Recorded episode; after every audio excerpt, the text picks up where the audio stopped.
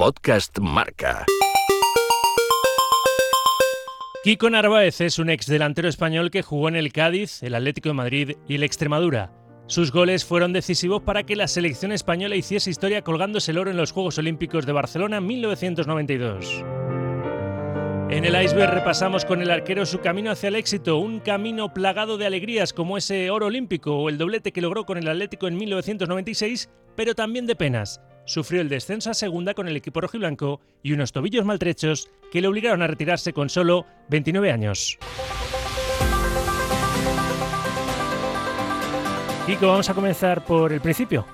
¿Cuándo te das cuenta que te puedes dedicar al, al fútbol y, ¿Y cómo fueron esos primeros pasos en tu Jerez natal? Pues, Sauki, fíjate que yo con 13 años tengo que abandonar mi casa en Jerez de la Frontera, mi barriada de la granja, y me tengo que ir a Cádiz a vivir a una pensión con veintitantos compañeros más, yo era el más pequeño, era como entonces, quien hacía la mili, pero era el que se encargaba de tener que ir a un sitio y a otro porque eran más pequeños y era medio, no, medio no, era el pardillo de, lo que era la pensión y ahí empecé, tanto yo como mi familia, a tomárnoslo en serio y decir, oye, que está con 13 años que te pagan los estudios, que te están pagando la comida, te están pagando el hospedaje. Oye, pues lo mismo este enano cabezón, me llamaban enano cabezón de pequeño, macho. Hay una foto cuando yo jugaba en infantil en la UFRA, allí en Jerez, hay que recordar que es Unión de Feo, Raro y Andaluces. Lo teníamos Soki en la camisa con lo de la UFRA, que quedamos campeones de, Jerez, y a raíz de que me vieron la gente del Cádiz, ya me llamó y entonces, pues, no sé, todo el mundo dijo, oye, pues el chiquitito este, y de los 15 a los 16 años, me empezó a crecer todo, las piernas, la nariz, la barbilla, menos las orejas y otras cosas, Sauki, me creció todo. ¿Y siempre como delantero? ¿O empezaste probando en otra parte del campo? No, me, gustaba de portero, porque me gustaba ir vestido, bien maqueado, ¿sabe? Con todo vestido de negro. No recuerdo, no sé si era Taconi, un portero que había en Italia que iba todo engominado para atrás y me gustaba la pinta esa, pero cuando íbamos perdiendo me cabreaba y me ponía en el segundo tiempo de, delantero. Y era nueve, pequeñito, vivo, de la escuela a lo mejor de, de Paquito Alcácer, de ahí todo lo contrario a cuando fui profesional que tenía menos gol que un jugador de ajedrez. La verdad que, todos los goles lo, lo marqué de, chiquitito y sí jugaba de cazagoles, de, de nueve arriba.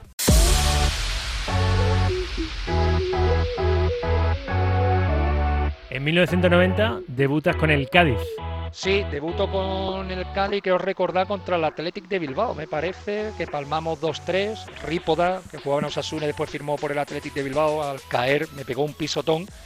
Iba con 18 años yo, vamos, enseñándolo a todo el mundo mi barriada. ¿Qué tal la primera, Kiko? Digo, mira el pisotón que me han metido, tío. Esto es otra cosa. Yo como vacilando. Tenía una hematoma que me cogía todo el, el cuádrice. Cuando hablo del Cádiz, hablo de mi debut, siempre me viene a la mente, Sauki, el tema de Ramón Blanco.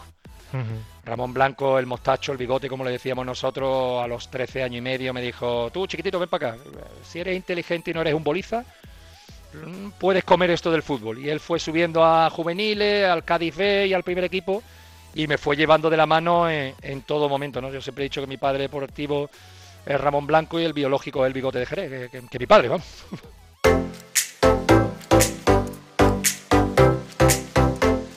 ¿Cómo se fraguó tu fichaje en 1993 por el Atlético Madrid?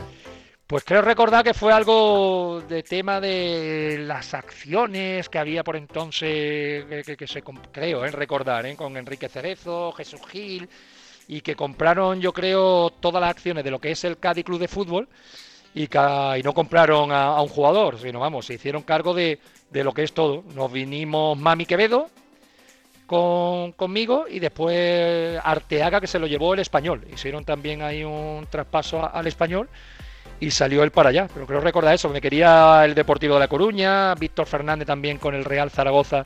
Sonaba un día en marca que estábamos haciéndonos la, foto, apareció Lendoiro y, y, le dijo al difunto Fernando Torcal, que era un representante brasileño, y oye, algún día me explicará por qué este no está aquí y, está, y está aquí.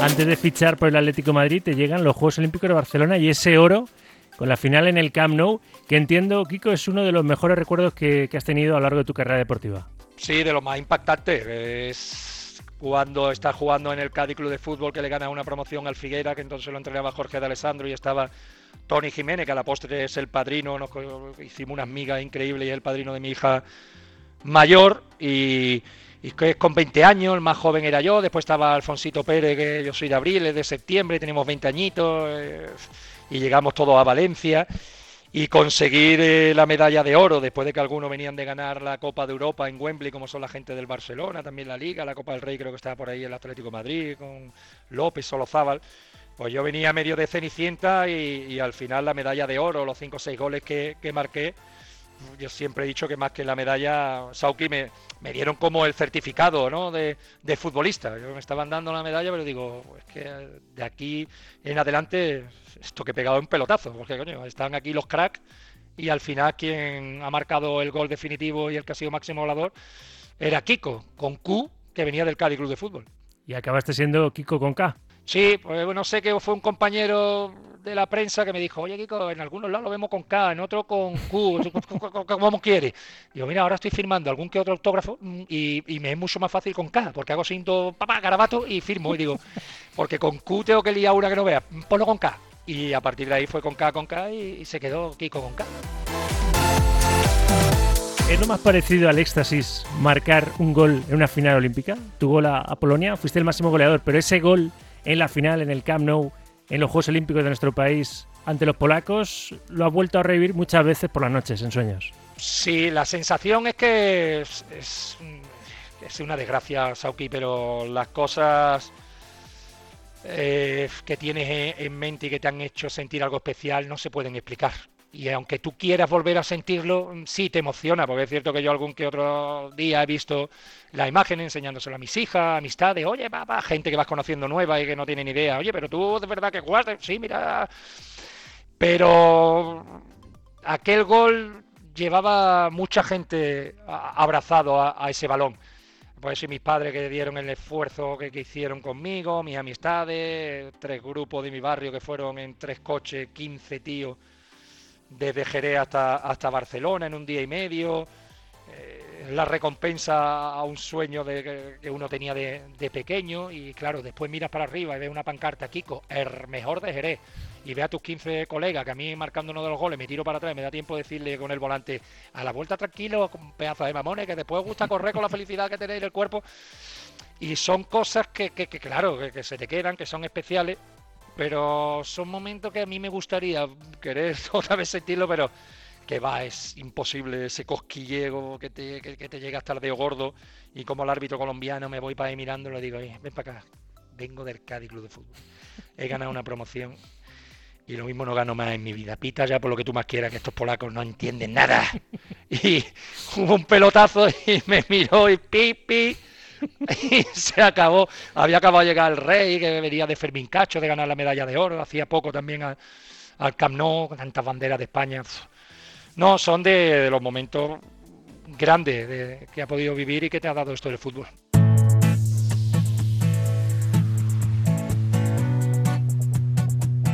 ¿Cómo nace la celebración del arquero?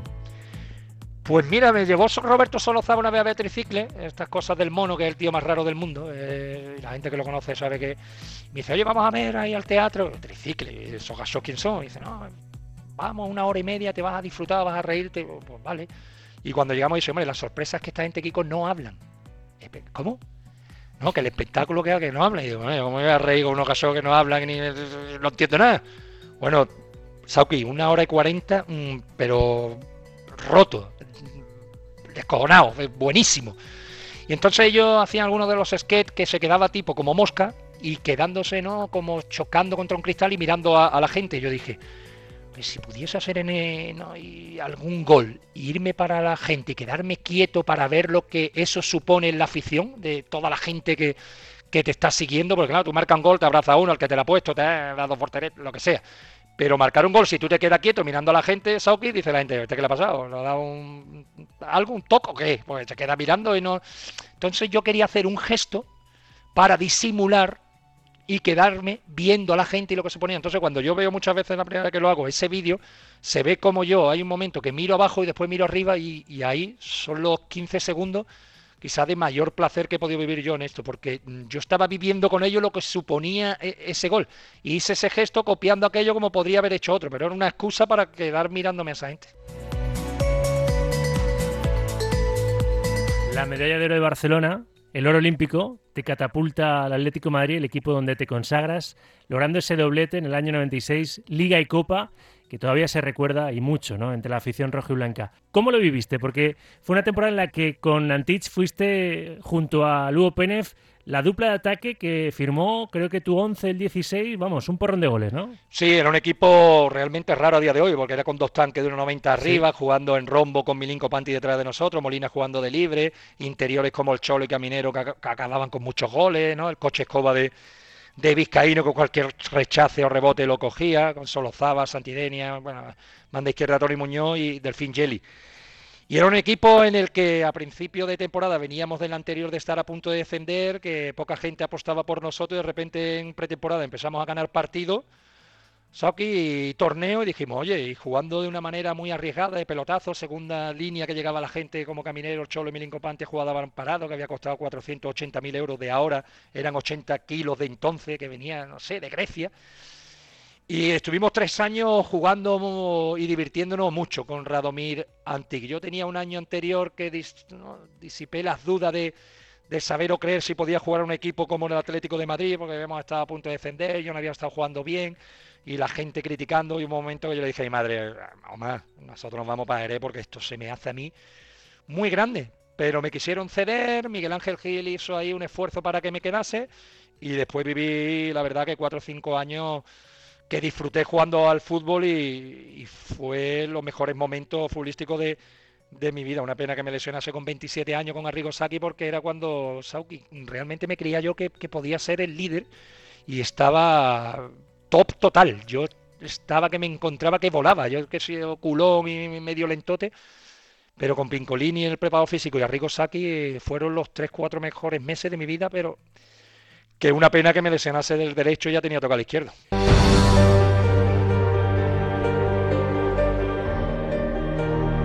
Pudiste salir del Atleti la primera ocasión con destino a Milán. Ya tenías eh, muchos problemas en ese tobillo, ¿no? Y aún así seguiste jugando. Sí, yo mm, me lesioné del, del izquierdo, quiero recordar, una jugada con Barberá en Salamanca, en el cual me rompí el, el ligamento externo parcialmente. El doctor Guillén y consejero dijeron, oye, si no has desayunado, esto lo hacemos en breve y en dos meses puedes seguir jugando perfectamente. Sin embargo, seguí jugando, infiltrándome por entonces con la cortisona, que se te ponía la cara como una papa. Y estuve jugando durante tres temporadas con 6, 7 15 de grado 3 y después de una jugada en Anoeta, pues metí en una boca de riego el pie derecho y me rompí también parcialmente el ligamento del toideo, creo recordar que es el de dentro. Entonces con medicina preventiva intentamos pues solucionarlo, no pudo ser y ya una vez que me tuve que, operar, pues me operé de los dos a, a la vez. Quiere decir que tuve que estar dos meses en silla de ruedas. Antes fui al hospital de tetrapléjico de Toledo para ver realmente, Sauki, lo que es una verdadera desgracia, no estar dos meses en silla de rueda con unos tobillos. Allí tuve la oportunidad de ver muchísimas cosas, entre otras un crío que con siete, ocho añitos había perdido toda la familia, sumando a la hermana, la cual tenía todas las bufandas del Atlético Madrid y los postes nuestros. Y fue muy, muy duro. Recuerdo mucha gente que decía, joder, dos meses en silla rueda, ¿cómo te vas a meter ese, ese papelón? Y claro, como le explicaba yo lo que había podido vivir en el hospital tetrapléjico, por entonces el difunto del padre Daniel me había convencido para decirme, oye Kiko, vente a ver esto y ya verá cómo es una pequeña curita, curita de humildad. Y salí de allí, Sauki, un baño no, había caído un manantial de, de humildad nuevo, decidí operarme y nada, y después cuando vuelves, pues hay una desconexión de tu cabeza con los tobillos, son un año parado, tú quieres hacer una cosa, los tobillos otro, y al final te abandona el fútbol no tienes más remedio que, que dejar algo que te apasiona con 29 o, o 30 años. Te quedaste en el Atlético Madrid te quedaste sin, sin cobrar, estando en, en segunda sí, en segunda. Lo hablé con Miguel Ángel, le dije, oye Miguel Ángel, hay aquí unas deudas pendientes, lo que hacemos es que la unificamos toda. Este año en segunda yo me voy a quedar sí o sí. Si ascendemos, pues mira, firmamos un contrato de cuatro años. Pues eh, si no ascendemos de 120 kilos, pues serían a día de hoy, pues esos 720.000 euros. Y si ascendemos a primera, pues 1.500.000, de entonces eran 250 millones, juego gratis y, lo firmo, Sí, sí, sí, sin problema. Yo aposté a todo, a, lo que es un club que me había dado absolutamente eh, todo y, al final, pues nada, entre una cosa y otra, se complicó la, en la primera vuelta. Y en la segunda, cuando no estaba siendo titular y sin cobrar un, un chavo, pues me vino una propuesta de Arrigo Saki que estaba Zaccheroni en el Mina. No le dije nada a Miguel Ángel, solo que había un equipo interesado y que se no estaba jugando y no estaba cobrando, que me diese la oportunidad. se va a liar Kiko con la gente, que ya sabe el cariño, ya, pero es que voy a quedar en olvido, Miguel Ángel. Échame un cable que no. ¿Qué equipo es? ¿para qué te lo voy a decir? Se va a liar. Y nada, y fui a intentar pasar la prueba, se filtró la cosa de que estaba en Milán, después me esperaron fuera, se lió una parda y fue difícil de explicarle a, la gente los motivos de no estar cobrando, muchos no se lo creían, de que no estaba jugando titular y que tenía esa posibilidad de, irme allí y por eso decidir pues pasar reconocimiento médico. Después tuve 14 horas, que había llegado Fernando Redondo no hacía mucho. Y, y, nada, me echaron para atrás lo que es por el tobillo izquierdo porque me había comido parte del cartílago y nada, con lo que había pasado con la rodilla con Redondo, pues descartaron lo que es el fichaje y nada, después llegué, se filtró, la gente, hubo un partido contra el Elche que empecé a calentar a los 20 minutos, no me sacaron hasta los 80 y tanto, íbamos ganando 5-0, había una pancarta de Kiko Cojo, muérete de, de 20 metros por 3 o por 4, en la que realmente me jodió que se quitase en el segundo tiempo y tan tarde Sauki porque esperaba que, que muchos de los compañeros no, se hubiesen, no hubiesen querido que la pelota rodase hasta que no quitasen aquello, porque después había pancarta de 20 centímetros que, la quitaban en el calentamiento.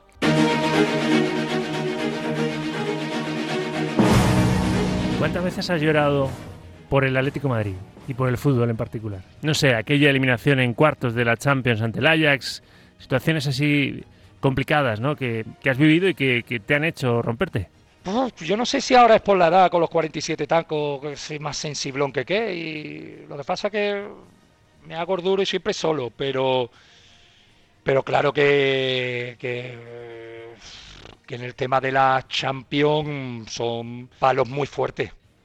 Es de hacer historia y por centímetros o segundos ser tan sumamente cruel, que no injusto, pero sí cruel, de poder ver a tantísimos cientos y miles de personas que ves en el día a día por Madrid, que has convivido con ellas, de que no se lleven eh, esa, esa alegría. Y claro, la, la crueldad te hace pues e, emocionarte y yo llorar y echar lágrimas de, de rabia. Pero bueno, si tienes pasión y sentimientos por, por un equipo, es normal de no guardarla porque te hace mucho bien desahogarte y soltarla. Y por lesiones, por tus maltrechos tobillos, me imagino que también lo has pasado tan mal que también alguna lágrima has derramado, ¿no? Yo me, hombre, yo, lo he pasado mal y toda mi gente por la impotencia de yo querer hacer cosas y ya te digo que la cura de humildad de Toledo no lo olvidaré en mi vida. Y, es cierto que es un de la impotencia así de rabia decir por qué esto no es lo que lo que debe ser. Y yo quería hacer cosas y esto pues no me hace caso, de que es más lento a la hora de girar, pierdo medio segundo que era mi fuerte a la hora de aguantar la pelota de espalda y girando en un tobillo, con el tobillo dar un pase rápido, eh, sorprendía al rival. Y después por tu entorno, de ver toda la gente que, está viendo que, que, no va y, y, ve a ellos que también sufre y, y, sufre en esos momentos. Después pasan los años, Sauki sabe lo que pasa, mm, que se apodera de ti el ser consciente. Y ya como que lo ves de otra manera, la digestión es diferente, lo gestionas de una forma que lo ves quizá como que de un obstáculo que te ha puesto la vida para darte cuenta de, otras cosas que tienes en el día a día y no las disfrutabas. Entonces yo ahora eso lo explico y lo vivo de otra manera muy diferente a lo que era en la experiencia también, lo que era en, su día cuando me pasó. Aquel descenso en Oviedo a segunda división, aquello vivirlo dentro del vestuario también tuvo que ser muy duro, ¿no? Marca, eso marca, marca muchísimo. Después de ver las imágenes de gente en la, en la grada, después la conciencia muy tranquila de que se intentó por todos los medios. Después fue una época difícil a que todo el vestuario y todos los jugadores se hablaba de todo menos de fútbol. Hay que recordarle a la gente que hubo una intervención judicial en la que en el día a día eran preguntas a los jugadores si había dinero B, A, C, H o multicolor y todo lo que es la plantilla y el vestuario, en la mayoría de los casos, Sauki estaban pendientes y pensando en posibles salidas que lo que era trabajar ante el rival que nos enfrentábamos, ¿no? Super y yo tuvimos que hablar con el juez, creo, no me acuerdo el nombre, pero Jesús Gil nos mandó, pues, sobre todo, para ver, ¿no? Porque había mucha incertidumbre entre el aficionado, entre los jugadores, entre los familiares, entre toda la familia atlética, que había muchos trabajadores alrededor. Y queríamos saber que nos adelantasen algo de lo que podía ser el futuro de una entidad como era la Roja y. Y, también me vi con Juanma López, el súper, pues hablando con un juez que el saludo fue ¿quién es Caminero? ¿quién es López? ¿quién? Es que no sé de fútbol. Ah, ah, mira, este es Caminero, este es Super López, yo soy Kiko, ah, encantado. Bueno, ¿qué queréis? Pa, Y ahí nos, nos vimos también envueltos, sobre todo para, para ir en busca de una respuesta de lo que se vivía allí. Por eso te digo que fue el mayor palo de lo que es de mi vida, lo cambiaría absolutamente todo, de doblete, lo que sea por no vivir aquella sensación, pero es, cierto que, lo de la intervención judicial no es un daño de, cojones.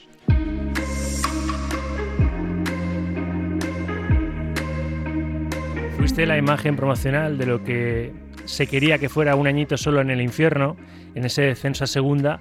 Al final fueron dos, pero tú ya el ascenso no lo viviste. ¿Cómo fue tu salida realmente, Kiko, del Atlético de Madrid? Bueno, pues fue una salida, la verdad que difícil. Fue difícil porque yo venía ya arrastrando los problemas de, tobillo, yo no estaba siendo titular y me marcó y me dejó muy tocado lo que es eh, aquello que, viví, con lo de la pancarta, con lo de muchos de los comentarios que, hubo. y, al final hay una cosa, yo no sé si en la educación, que me imagino que sí, de, de mis padres, aunque después mi padre se llevase seis meses sin hablarme porque no entendía el paso que di, ¿no? Pero no quería sentirme un mantenido en, en un club, de agarrarme y estar hipotecado a esos cuatro años que el club me tiene que pagar, en el cual no se cuenta o no se estaba contando conmigo y no me veía sentado al lado de alguien que le puede costar un huevo y parte del otro, pues cobrando un, sueldo sin tener posibilidades de, poder aportar cosas. Tras salir del Atlético estás a punto de fichar por la Lazio. ¿Por qué se frustra aquello? Pues la Lazio voy, que es también el momento en el que llegaba dieta el Cholo Simeone, creo recordar que también andaba por allí, en el cual hablo con él y me dice que el cuerpo médico no encuentra nada sino un simple problema en el tobillo, pero que por temas médicos y sin embargo estaba Carañotti de presidente y, cuando ya estaba apalabrado lo que es el fichaje, el contrato de los 3-4 años, pues de un día para otro, pues se cayó. Te llegan comentarios de que por dónde podía ser pero como me llegaron un par de ellos, Sauki, pues, pues no me quiero agarrar a ninguno de los dos, porque eran los dos tan diferentes que entonces prefiero quedarme con lo que no pudo ser y, y se acabó.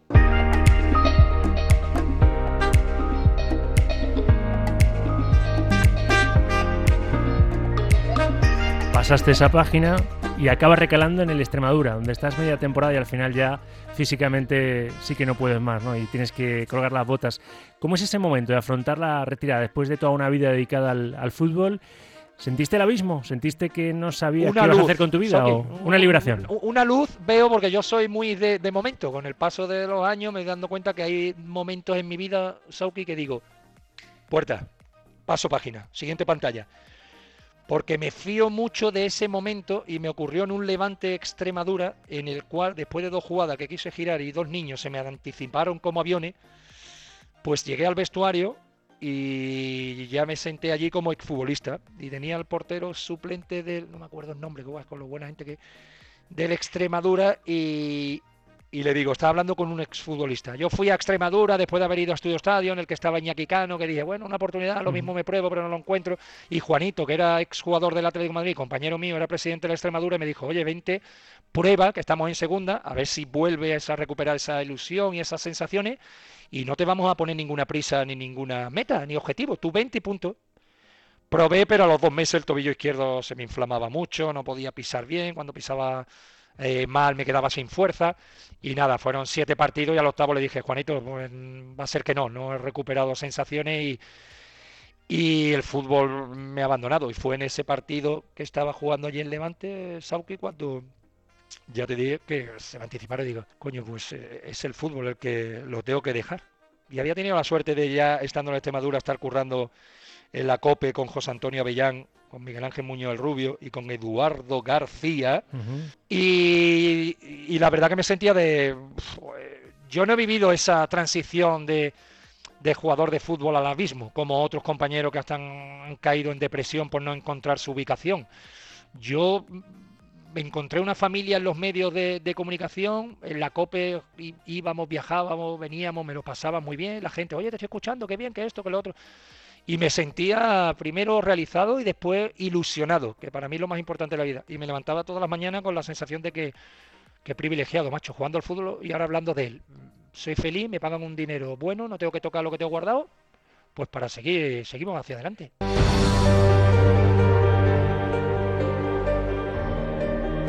Confiésame una espinita que se te haya quedado clavada en tu carrera y que no te la pudiste sacar y algo de lo que te hayas arrepentido. Yo, la espina clavada puede que sea que me acuerdo un día así y por la noche también. Lo de la operación, tal como me rompí en el almántico, el ligamento externo. Haberlo hecho. Porque al final eso arrastró y repercutió en, lo que es mi vida y en vez de lesionarme y retirarme con 29 podía haber jugado hasta 34, 35 años. Y para acabar, ¿qué consejo le darías a un joven delantero? A alguien que sueña con marcar goles y celebrarlos como hacía el arquero, Kiko. Pues que no olvide dónde viene. Eso es lo que te va a llevar a, marcar eh, goles y, a saber perfectamente cuál es tu sitio y ser agradecido a todo lo que te ha hecho llegar hasta ahí. Pero que no olvide dónde viene, porque una vez que empiezas a levitar, se van contigo los principios, los valores y toda la gente que te ha hecho, porque uno no llega solo, siempre hay gente en un momento que te tiende una mano, te empuja y que no olvide de dónde viene. A partir de ahí eso te va a acercar mucho más a cumplir tu sueño y, y marcar más, más goles.